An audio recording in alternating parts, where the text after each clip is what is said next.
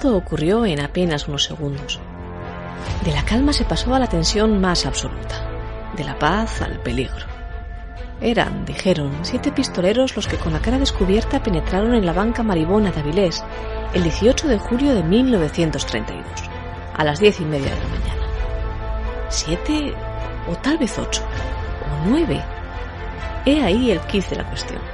El gran misterio, nunca resuelto, del atraco a la banca maribona. Ese día era lunes. Sobre la mesa de pagos de la banca, varios fajos aglutinaban un montante de 100.000 pesetas. No poco para la época, aunque tampoco una cifra excesiva si la comparamos con las más de 565.000 que nueve años atrás habían robado los solidarios.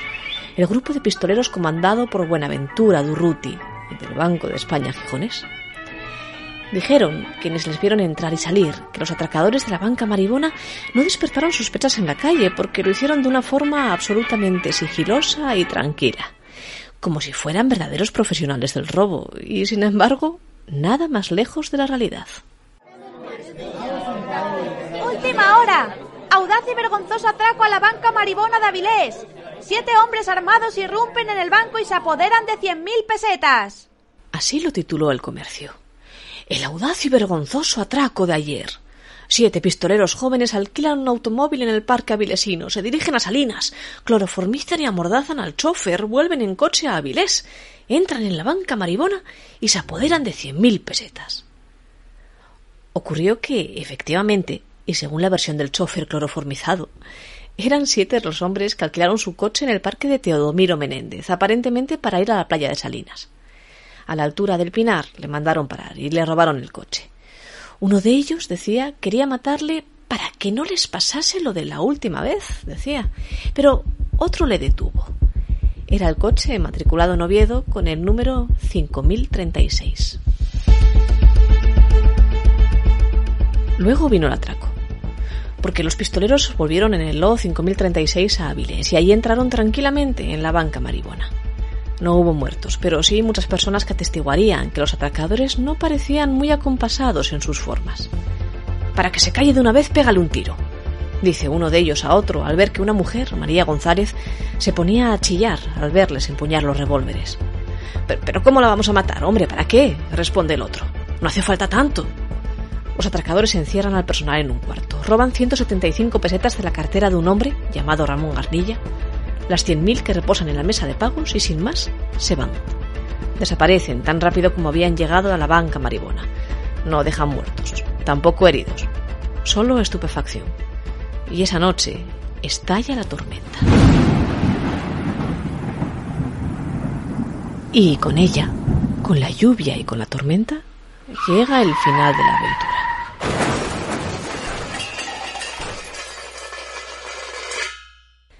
Los asaltantes, siete u ocho o nueve, dependiendo de quién los haya visto, huyen apretados dentro del coche y se dirigen a Grau. La Guardia Civil lo ha previsto y ha dispersado efectivos a lo largo de todo Cántamo y quiere la suerte que allí, en el kilómetro 10 de la carretera hacia Luanco, los pistoleros deban virar bruscamente el automóvil para esquivar un carro y el agua sobre el asfalto hace el resto. El coche zaguea. Se va a una cuneta, las ruedas patinan y se hunden dentro del fango, y cuando ellos se disponen a empujar el coche, una vez fuera, ven a lo lejos a los agentes.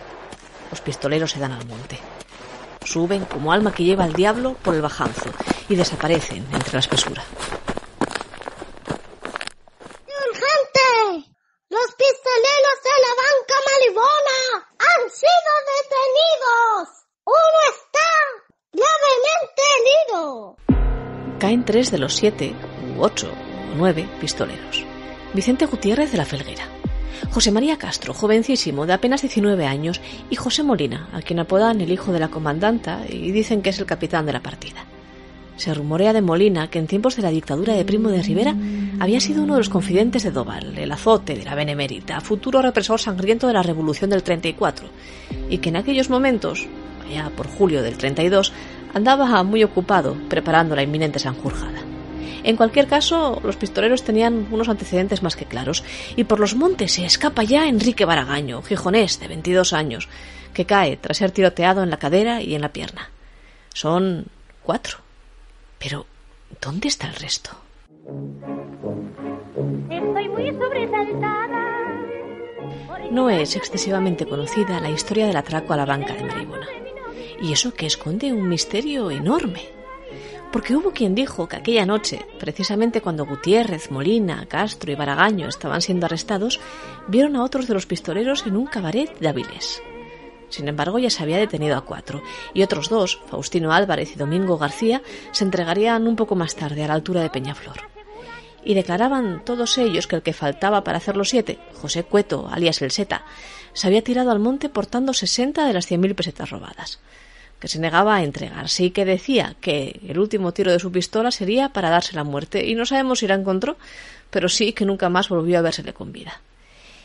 ¿Quién entonces habría disfrutado de los encantos de las cabaretistas avilesinas aquella noche?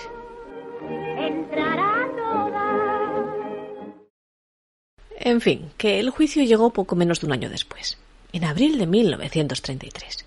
En el banquillo de los acusados se sentaban los seis pistoleros que ya conocemos, mientras que al Seta se le daba por desaparecido o incluso por muerto. A todos les habían ocupado, decía el rumor, carnets del Socorro Rojo Internacional, que fueran defendidos por el conocidísimo abogado Eduardo Barriovero, cuyo nombre se asociaba, sí o sí, a procesos de marcado carácter político, dejaba claro en todo caso que la afiliación de los acusados era de izquierdas, pero yendo al grano cuáles fueron las motivaciones para el robo y, sobre todo, cuántos pistoleros eran realmente los que aquel 18 de julio entraron en la banca maribona. Porque el fiscal decía que siete y todos los acusados decían que nueve. Noticia de última hora. Absueltos los pistoleros de la banca maribona. Excelente actuación del abogado defensor Barrio Velo. ¡Absueltos los pistoleros! ¡Urgente! El más vehemente en defender aquella versión fue Molina. Gijonés, de 27 años, volcado en la causa comunista y defensor de los derechos obreros, y que aseguraba haber recibido la visita de dos forasteros procedentes de Madrid meses atrás, que le insistieron en cometer un robo, así como también lo había hecho Durruti una década antes, para financiar las actividades del partido, y que él se había negado, puesto que esta conducta era contraria a su ideal.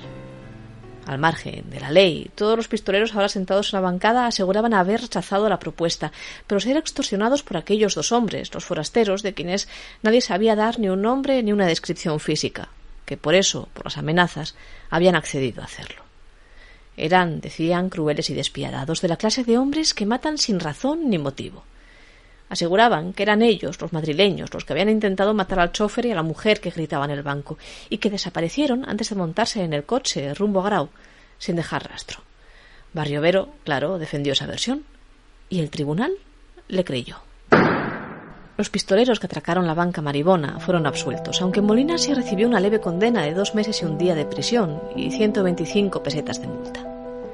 Rastrear el destino de los protagonistas de esta historia es difícil.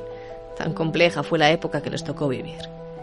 Sí sabemos que Castro y Baragaño siguieron conectados a los movimientos izquierdistas, al menos hasta la guerra, y el abogado que los defendió, Barriovero, no llegó a superar el fin de la misma. Fue fusilado tras caer Barcelona, en 1939. También Buenaventura Turruti, protagonista del hermano mayor de aquel pequeño atraco a la banca maribona, el que hubo en Gijón, había caído víctima de un tiroteo de origen incierto tres años atrás. Fue aquel el fin de una época marcada por los pistoleros de las causas nobles, de los atracos por ideología y del asalto de bancos como acto revolucionario. Y nunca llegó, no se crean, a cerrarse del todo aquella época. Muchas sombras dificultan hoy contar más sobre el atraco a la banca maribona.